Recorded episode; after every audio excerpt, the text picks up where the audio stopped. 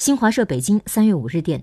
根据世界卫生组织发布的统计数据截至四号美国共报告一百零八例新冠肺炎确诊病例。大西洋月刊等媒体报道指出美国新冠肺炎疫情数据有误确诊流程存在纰漏检测措施不力核酸检测试剂盒也一度存在质量问题。